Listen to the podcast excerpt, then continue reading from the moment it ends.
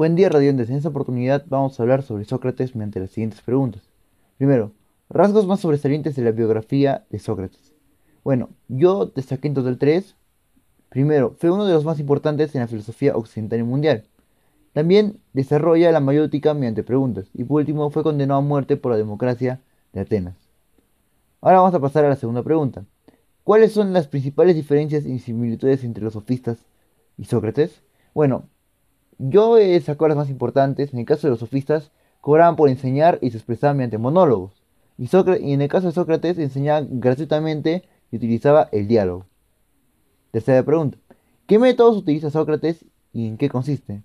Bueno, Sócrates utilizaba la mayótica, que consistía en el diálogo del maestro y discípulo. Ahora voy a decir unas características de la mayótica. Es dialéctica entre dos interlocutores que mantienen una conservación. Se trata de un debate igual igual y en el que las dos partes tienen un papel activo. El maestro se limita a preguntar para que el alumno sea capaz de llegar a la, verdad y ambos interlocutores poseen unos roles diferentes, el maestro y el alumno.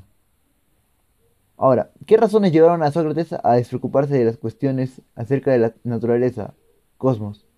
Bueno, yo pienso que hubieron dos razones principalmente. Primero, que según Sócrates, son virtudes por ende serán cambiantes, o sea, es a la naturaleza, que e, es lo que él deducía.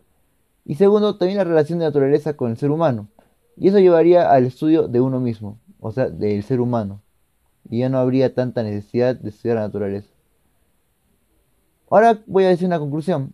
Según Sócrates, las enseñanzas surgen de las reflexiones éticas y morales, que lo conllevaron al reconocimiento de la propia ignorancia y desconocimiento. Bueno, espero que les haya gustado, radio oyentes. Gracias.